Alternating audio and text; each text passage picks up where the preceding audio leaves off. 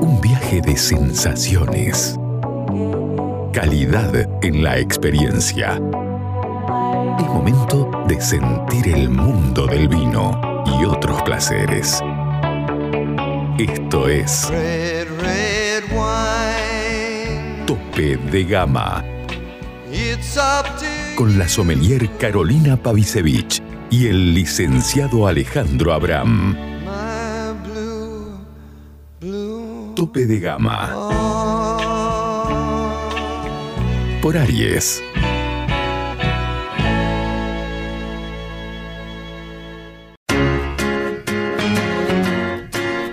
Llega a Salta una nueva forma de vestir tu casa.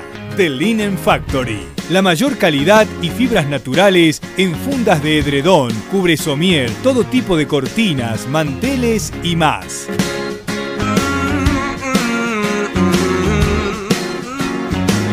The Linen Factory. Te esperamos en General Güemes 292 o envíanos WhatsApp al 3875 841268 o al 3874 570269. Matsuri hair. The Linen Factory. Contame qué es Juguetes Perdidos. Bueno, Juguetes Perdidos es hoy por hoy la cervecería artesanal independiente más premiada de Latinoamérica. Ajá. Es eh, la concreción de un sueño de, de tres amigos. Eh, los tres empezamos haciendo cerveza en casa a nivel lo que se Ujú. llama homebrewer, ¿no? Hacer, Sí, hacer sí. cerveza en casa para compartir con amigos. Eh, somos socios fundadores de Somos Cerveceros, que es la asociación de homebrewers de habla hispana más grande del mundo. Existe desde 2006.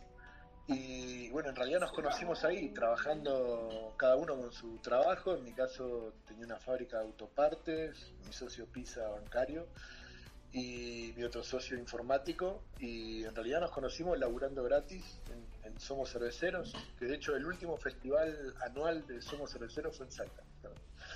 Eh, y y ha- hace- hacemos un festival así anual que va, que va paseando por todo el país para mostrar un poquito de lo, de lo que es la cultura cervecera.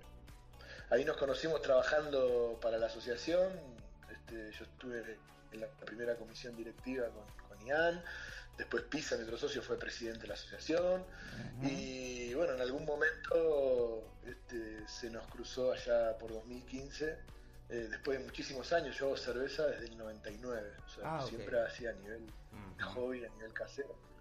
Y, y bueno, nada, después de 15 o 16 años de, de hacer cerveza eh, y, y nada, y laburar para la difusión, eso de la cultura cervecera, escribí un libro, eh, escribí muchos artículos, videos, si entras en YouTube hay videos míos de 2007 este, enseñando cómo hacer cerveza en casa y eso. Eh, y bueno, y por 2015 nace Juguetes Perdidos con, con una idea bastante este, revolucionaria para ese momento de, de la Argentina, del mercado incluso en, en- en América, que era hacer cervezas añejadas en barricas de roble. Claro. De, de hecho, nuestra primera compra fueron 60 barricas de roble y, y bueno, y arrancamos a, a llenar barricas y, hacer experimentos. Está muy bien. Eh, bueno, ahora, eh, ¿por qué el nombre Juguetes Perdidos? Juguetes Perdidos, en realidad los tres fuimos adolescentes en los 90 y, Sí. y nada, Los Redondos fueron un poco la, la banda de sonido de, de nuestra vida y un poco por casualidad porque nos, nos costaba encontrar el nombre finalmente para, Sí. para bautizar la cervecería. Y en ese momento eh, ya habíamos alquilado el, el galpón donde hoy está la fábrica de caseros Sí. y, y en, y en la fábrica estaba Martín Ron, el muralista, este el muralista que pintó el, mural de Maradona, y bueno, Sí, él sí. ilustró algunas etiquetas porque bueno es vecino, es vecino nuestro, del barrio, lo conocemos hace mucho, Sí. eh, nos ha hecho varias etiquetas, de hecho, de hecho el jueves eh, 19 eh, está restaurando el, el mural de, de Ábrete Sésamo, que es un mural que está en Caseros, Claro. que ilustra la etiqueta que ganó en mayo en la World Cup, la medalla de oro, Sí. el, el dibujo de Martín. Y ese mural tenía 10 años y justo el, el jueves 19 lo, lo restauró todo y estamos haciendo ahí algo divertido en la calle frente al mural para la reinauguración. Pero bueno, nada, Martín, esto es mucho antes de que Martín sea tan famoso y tan conocido, pintaba por las calles de Casero. Un día nos ve entrando barricas de roble ahí en el barrio y dice, ¿qué es esto? ¿Qué están haciendo acá? Y nada, le contamos, no, estamos, vamos a empezar a hacer birra, pero en barricas, no sé qué.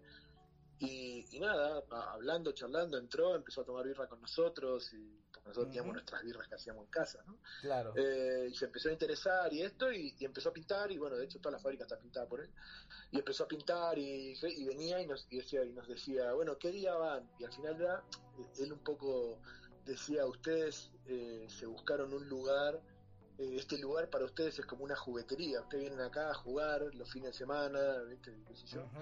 Y al final le quedaba como la juguetería, che, ¿cuándo, ¿cuándo vuelven a la juguetería? Bueno, el sábado, dale, voy el sábado a las 4 de la tarde, así termino de pintar, no sé qué. Che, ¿cuándo van a la juguetería? No sé qué, la juguetería, y un día estábamos en la juguetería y suena, obviamente en la radio suena Juguetes Perdidos, y Martín dijo, ahí está, Juguetes Perdidos, acá para la juguetería. Y bueno, y ahí un poco quedó el nombre de, de Juguetes Perdidos, un poco por los redondos. Igual tenemos, tenemos algunas birras también con con nombres que tienen que ver con los temas de los redondos, Cruz Diablo, por ejemplo, que, la etiqueta la etiqueta de Cruz Diablo está, está diseñada por Rocambole, por, por el ilustrador de todas las tapas de los redondos. Tuvimos Ah, el, el honor de que nos haga un dibujo para una etiqueta nuestra, este, así que, que Claro, está ¿no? muy vinculado. Un poco tenemos mucho público ricotero. Mira, y bueno, contame, bueno, justamente lo que hablas de Sésamo y la, y la medalla de oro. Eh, a ver, explica vos qué es la World Beer Cup y qué, do- qué es lo que ganaron la categoría de ustedes también, que es la Wild Dale, Todo, te cuento, te cuento un poquito y te cuento y te cuento un poquito de la, De la de la- cerveza de lo que es la cerveza. eso. Todo eso. Bueno, primero, la, primero, la World Cup eh, es la competencia de cervezas por lejos más importante del mundo. De hecho, la World Cup es el mundial de la cerveza. Eh, para que te des una idea, la, la competencia número 2, que es la European Beer Stars, que, se, que se desarrolla en, en Alemania, tiene, tiene menos de la mitad de las muestras que tiene la World Cup. Ah, Y de ahí para abajo tenés otras competencias internacionales Sí. la, la World Cup tiene eh, más de más de 10.000 muestras. En, en este Ujú. año 2023 participaron 10.200 y poco cervezas. Sí. Participaron 2.500 cervecerías, Ajá. porque vos como cervecería podés mandar tres o cuatro cervezas distintas. Sí. Eh, entonces participaron 2.500 cervecerías que presentaron un total de 10.200 etiquetas que están eh, en distintas categorías. Bueno, en la categoría de, de cervezas de fermentación espontánea sí. ganamos la medalla de oro compitiendo con los referentes mundiales y históricos del estilo que son de Bélgica. Ahora vamos Claro. a hablar un poquito del estilo y Sí, sí. qué, qué, qué, qué significa esto de fermentación espontánea en la cerveza. Eh, pero bueno, para tomar una magnitud, esta competencia se hace siempre en Estados Unidos, va cambiando cada dos años de ciudad. Sí. La de este año fue en Nashville, en Tennessee, Ajá. y, y bueno, ahí fuimos la primera cervecería argentina en ganar una medalla de oro en la World Cup. Eh, eso fue un hito absoluto para, para todo el craft de Argentina. Y bueno, nada, no, el mapa, como en el mapa mundial. ¿no? Es como para, para entenderlo en la referencia de los vinos, es como que te den los 100 puntos Parker para un vino. ¿no? Claro. O sea, es, el, es el equivalente a los 100 puntos Parker. Bueno, ganar una medalla de oro en la World Cup es Sí, sí, sí. exactamente el equivalente de tengo un vino 100 puntos Parker. ¿no? Es un vino que es, o sea, que, que ahora se convirtió en la referencia para este estilo para el resto del mundo. Claro. Y bueno, eh, ahí explícame lo que decías vos de la fermentación espontánea. Y pues nosotros, bueno, Bien. algo hemos hablado en el programa de cervezas y hemos llevado al más que a más de un cervecero. Y nosotros en la carrera tenemos, ¿no? Un poco de, esa, de, de- de estudiar eso. Pero explícame vos perfectamente lo que es la, la, la fermentación espontánea y cuál es la categoría en la que ganaron ustedes. Claro, mira, te comento, en general, nosotros cuando hacemos cerveza fabricamos el mosto y después lo esterilizamos antes de inocular la levadura. Entonces Sí. vos podés fabricar distintos tipos de cerveza de acuerdo al mosto que fabricás, los lúpulos que pones y la levadura. ese es el universo del 99% de las cervezas que existen, que son las que vos te encontrás cuando vas a una cervecería, una IPA, una Porter, una Sí, Stout, Este, una Golden o cualquiera de esas cervezas que nosotros también hacemos en Cuba. Dentro del mundo de cervezas de barricas, en realidad eh, lo que hacemos son otro tipo de cervezas donde empieza a jugar la microflora, la fermentación mixta, lo que trae la barrica, podemos agregar bacterias, ¿no? Eh, sería algo similar a lo que sucede en una fermentación en vino cuando se hace una fermentación con velo, por ejemplo. ¿no? Ah, ok. Y exacto, bueno, esas son las cervezas de fermentación mixta, que nosotros también tenemos varias. Y esta, que es como el último resquicio de todo, es la fermentación espontánea, que sería el equivalente a los vinos sin intervención, ¿no? A los vinos, a las Ok. penatas, a las naranjas. Es, es un vino donde vos, eh, igual que en el vino, es una cerveza donde vos no esterilizás, no agregás levadura, o sea, en ese caso, en el caso de los vinos, no agregás sulfitos, no agregás, o sea, en este caso decís, bueno, que venga con la microflora que venga y que fermente como tenga que fermentar, es algo natural, ¿no? Eh, obviamente es súper impredecible, con lo cual es muy difícil de estandarizar y de llevar adelante, y tiene mucho que ver el ambiente, ¿no? Por eso esto se hace poner en algunos lugares puntuales, en Bélgica, en Lambic, alrededor, en lo que sería el conurbano de Bruselas, porque ahí hay muchísimas, o históricamente había Sí, muchísimas sí. plantas de cerezo, y entonces las cervezas fermentaban con la, con la levadura que estaba en la piel de los, de los árboles de los cerezos, ¿no? de la fruta. Claro. Eh, en Estados Unidos se hace en algunos lugares y nosotros empezamos con ese programa de fermentación espontánea, intentándolo donde estamos nosotros en casero, trabajando con eso, con la microflora propia del ambiente, después de cinco años de trabajo en la cervecería. Y después de trabajar aparte con muchísimos bichos, ¿no? muchísima fermentación mixta, con bretanomices, con lactobacillus, con pediococcus, con, con un montón de cosas. Claro. Entonces, al final, este tipo de cervezas, lo que vos te vas a encontrar es, lo primero, que, que lo más probable que cuando las, cuando las tomes, eh, no lo puedas asociar con una cerveza. O sea, se parece mucho más a un espumante eh, añejado, ¿no? Ajá. O sea, te, te va a recordar a un champán 2002, 2004, por ahí, ¿no? O sea, tiene ese mismo perfil eh, organoléptico, ¿no? De, aroma sí, sí. tiene algo, ahora te voy a contar un poquito el proceso, pero bueno, tiene, va- vamos al- al- a lo que es la cata del producto. Vos te vas a encontrar, de hecho, nosotros estamos en, en algunos restaurantes muy importantes, en Chile, en Anchoita, y, y en algunos restaurantes acá en Ujú. Buenos Aires. eh, eh, bueno, ustedes tienen ahí en Salta el Vaquiano, que cuando estaba acá... Este, Ah, ok, está el vaquiano acá. Dale. bueno, bueno, Ferry Barola, que tuvo el trashumante muchos años Sí, acá sí, en, en San Telmo, él, él trabajaba las birras de juguetes para el menú por pasos. Y el chiste de esto es que en algún momento te sirven esa cerveza con quesos o con algo sin decirte que es cerveza. Y te puedo asegurar que el 95% de la gente piensa que está tomando un espumante. O sea, no va a pensar porque tiene, primero, como tiene bacterias y, y tiene esta fermentación mixta, eh, tiene una acidez bastante alta, muy muy parecida al de un espumante, un vino blanco. Eh, al estar 20 meses en barricas, tiene algo del carácter de la madera, va- Claro. vainilla, o, o- pero bastante tenue. Y, y después está refermentado en la botella durante un año, como si fuera cuando refermentas el espumante sobre las ligas. Lo vas a tener un año y, y bueno, nada, tiene cinco volúmenes y medio de CO2, igual que un espumante. De hecho, esas cervezas nacieron en la frontera entre Bélgica y Francia y, y, digamos, se presume que tienen mucho que ver con los métodos. De hecho, la botella que se usa es una botella de champán. eh, la densidad del producto no tiene azúcar residual, igual que un champán, ¿no? Es, es muy parecido y se, por, por eso es como el espumante de la cerveza. Eh, si lo tendrías que definir, lo podrías definir como un espumante de Malta, por decir algo. Eh, viene con corcho eh, y, y tiene un potencial de guarda, o sea, de hecho son cervezas en las que no se pone el vencimiento, sino la añada, igual que en un vino. Sí. Eh, entonces, bueno, la que ganó este año en 2000, eh, ahora en 2013, fue la 2019. Ok. Fue una que, que- que tuvo casi tres años de proceso y un, y un año de botella.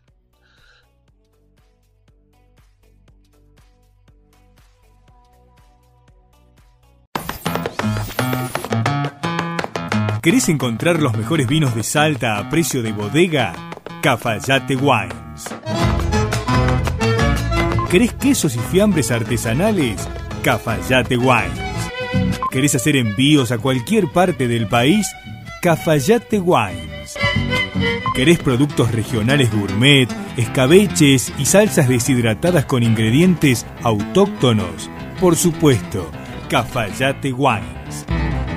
En Caseros, esquina de Anfunes, frente a la iglesia San Francisco.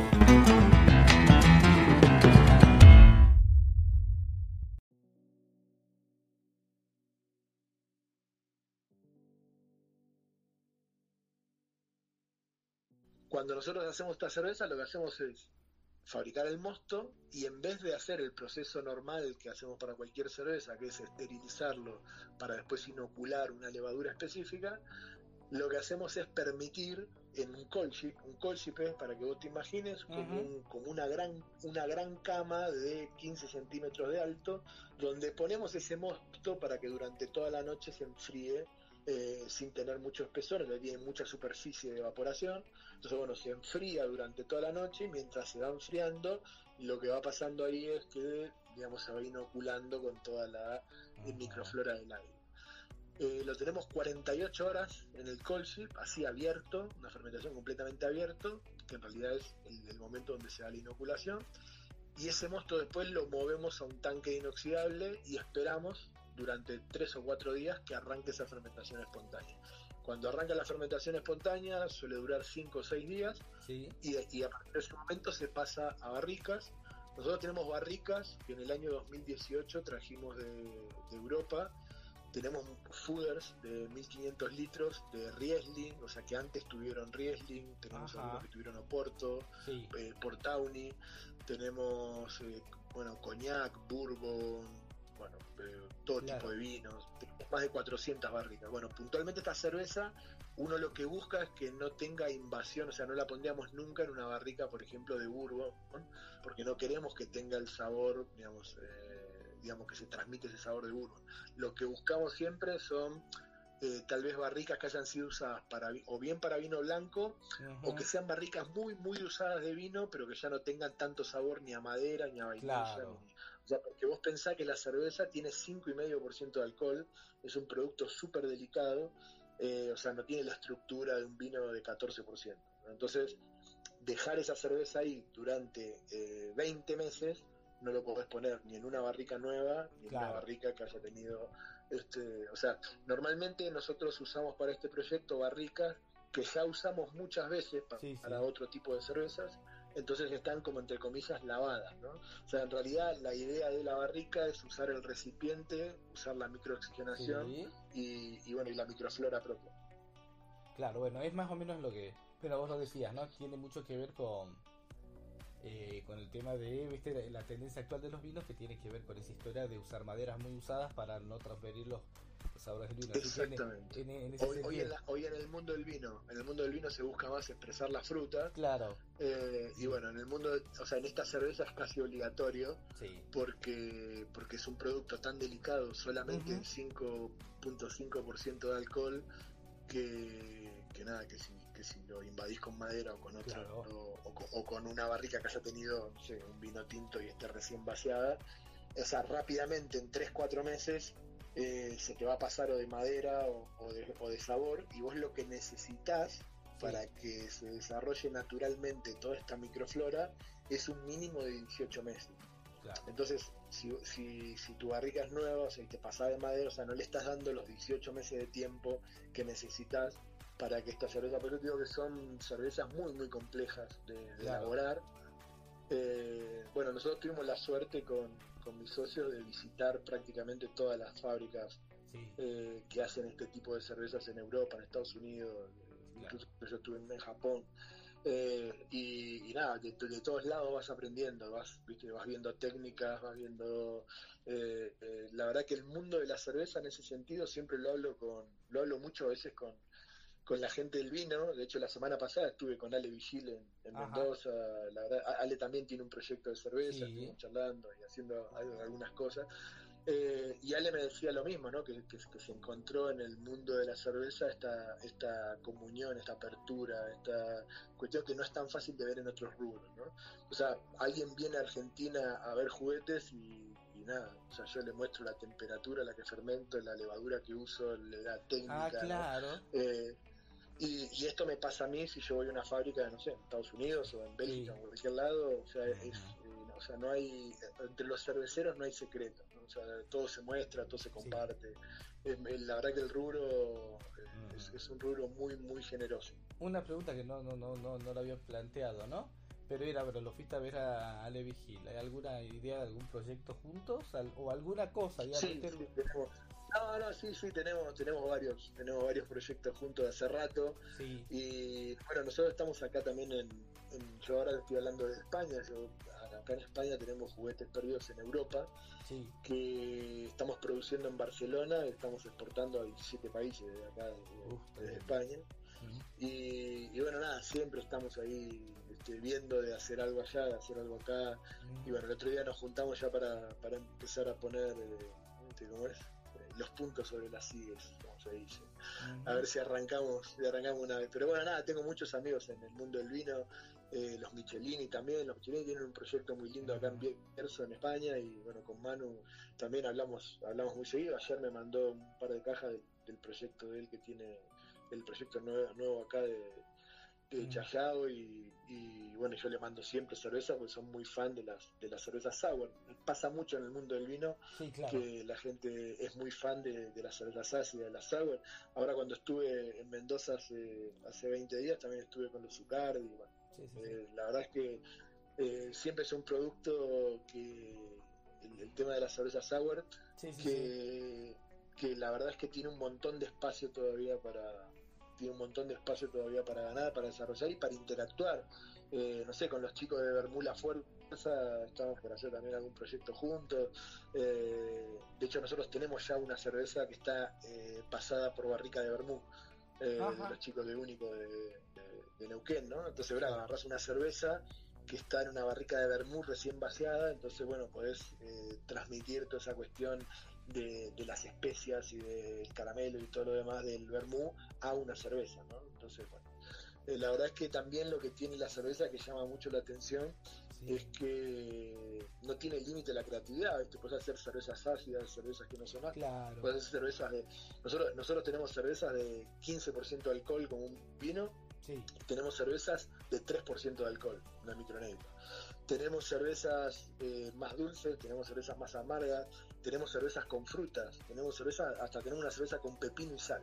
O sea, Ah, digo, dentro del mundo, dentro del mundo de la birra, la verdad es que la creatividad casi que no tiene límite, ¿no? Dentro del mundo del vino es un poco más difícil. Porque claro, vos jugás, viste, un poco con la uva y, y bueno, no hay grandes este, innovaciones con el tema, viste, o sea, cada que, que- o sea, podés jugar un poquito con el tostado de la madera, podés jugar un poquito con, pero bueno, digo, no, Ajá. o sea, eh, eh, es, es más difícil eh, innovar hasta el punto, digamos, Ajá. como, como se hace en el mundo de la cerveza. No, digo, o sea, no me imagino a alguien que, haga- que, que saque al mercado un vino blanco con pepino y sal, por ejemplo. No, no, claro, Bueno, sí. dentro, del mundo, Sí. dentro del mundo de la, la cerveza eso es posible, Y- e incluso deseable. ¿no? Lo que te iba a decir, bueno, era, era una acotación en realidad. Que, bueno, vos hablabas de los Michelini, justamente lo de la cerveza sour, con toda una corriente que tienen los Michelini, sobre todo, ¿no? En el vino, que son vinos de una acidez de muy importante. No, y de una Exacto, acidez sí, muy sí, importante, que es como toda una Sí. corriente que hay actualmente en el vino, así que justo coincide con la cerveza sour. Em, Bueno, es que a ella le gusta mucho. De hecho, Manu es fanático de las cervezas ácidas este, belgas. Claro. Y, pero bueno, me pasa también, tenemos algún proyecto con- en Uruguay con, con Santiago de Familia Deicas, eh, que es Ajá. la bodega más grande de Uruguay. sí. Eh, él tiene también un proyecto de birra que se llama Central y, y Birra Bizarra. Y bueno, yo estuve trabajando con ellos y todo en- Ujú. en- en Uruguay. sí. Y, y- y lo mismo, o sea, te encontrás con un tipo que, que nada, que tiene una, un- una bodega en Uruguay donde trabaja Paul Shops y, y nada, y el pibe se enloquece con las cervezas agua. Claro. Entonces, eh, bueno, digo que, que es algo que me pasa, me pasa muchísimo, muchísimo, porque nada, y, y lo otro que tiene también, que, que es muy atractivo es la graduación alcohólica. O sea, vos o sea, Ujú. podés tomar eh, la birra al final. Si encontrás una cerveza que tenga la complejidad del vino, pero con la mitad del alcohol, ¿viste? Claro, Eh, claro, claro. la verdad que eso la- eh, la- lo hace muy atractivo también. Bueno, cuando hablamos de la Ábrete Sésamo, ¿cuánto tiene de alcohol la Ábrete Sésamo? Tiene 5.5, tiene, lo, tiene la Claro. misma cantidad de alcohol que, que una cerveza industrial. Claro, es, una, lo- es una cerveza de, de muy baja graduación alcohólica, muy Sí. delicada, Ujú. pero tiene mucho sabor y mucho carácter. Claro, lo que digo es, digamos, una cerveza como esa que vos me decís, digamos, que mucha gente la confunde con un espumoso. Eh, Exacto. con 5% de alcohol es como un golazo en, el, en un mercado que Exacto. busca bebidas con menos con menos vez alcohólica cada vez. Bueno, de hecho, de hecho pasa en el mundo del vino y hoy en el mundo de la cerveza. Sí, En los últimos tres años, eh, la, la cerveza 0% digamos, está creciendo. El año pasado solamente creció 40%, eh, no, no el 40% del mercado, o sea, creció 40% en relación a sí misma el año claro, anterior. claro. O sea, está creciendo a ritmo. eh, acá en España, por ejemplo, ya no existe eh, bar que no tenga la opción cero. claro. Y bueno, esto está pasando porque, porque bueno, o sea, hoy tenemos en Argentina eh, la ley de alcohol cero al volante. Me pasa a mí, que me encuentro cuando salgo a veces ma- manejando y, y estar en un bar y tomar limonada, porque tengo que manejar. Entonces, Claro. digo, este, o sea, todos estamos en, en esa búsqueda, Sí, viste, a veces, y también eso hace que cambie bastante el consumo. Nosotros hoy estamos vendiendo muchísimo más eh, lo que sería off-premise, ¿no? O sea, eh, estamos vendiendo mucho más en botella y en lata. O sea, la gente nos co- o sea, compra 12 latas y se las lleva a la casa sí, eh, y toma en su casa, ¿no? O sea, el consumo en bares de lo que es cerveza tirada, eh, post pandemia bajó, te diría, o sea, a menos de la mitad de lo que era pre-pandemia. ¿no? Y- Eh, y esto también tiene que ver con que durante la pandemia también la gente cambió mucho sus hábitos de consumo. sí. Eh, descubrió que podía comprar alcohol por internet, que le llegaba a la casa. o sea, mi papá, mi papá tiene 74 Sí, sí, sí. años y, y compra con el celular eh, cerveza que le llega a la casa.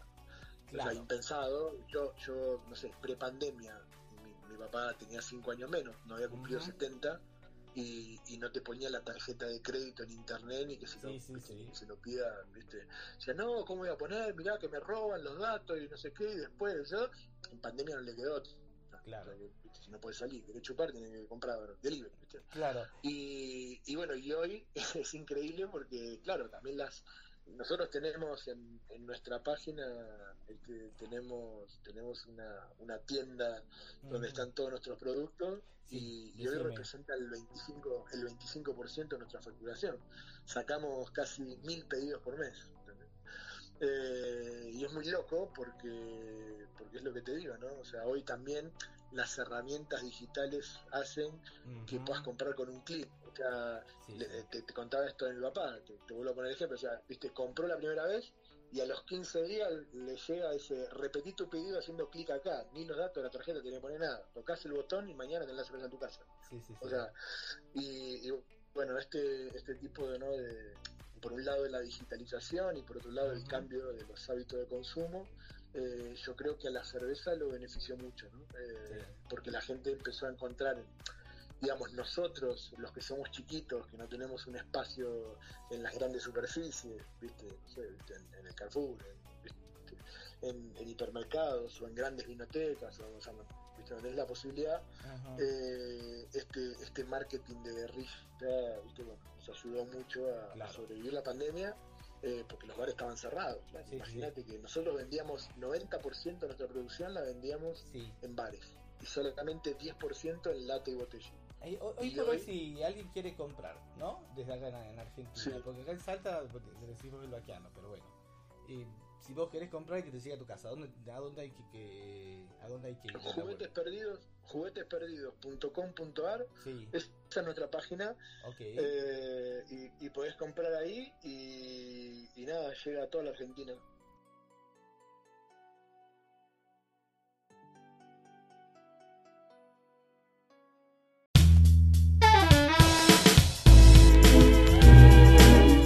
Seguinos en nuestras redes sociales, Instagram y Twitter, arroba tope de gama salta.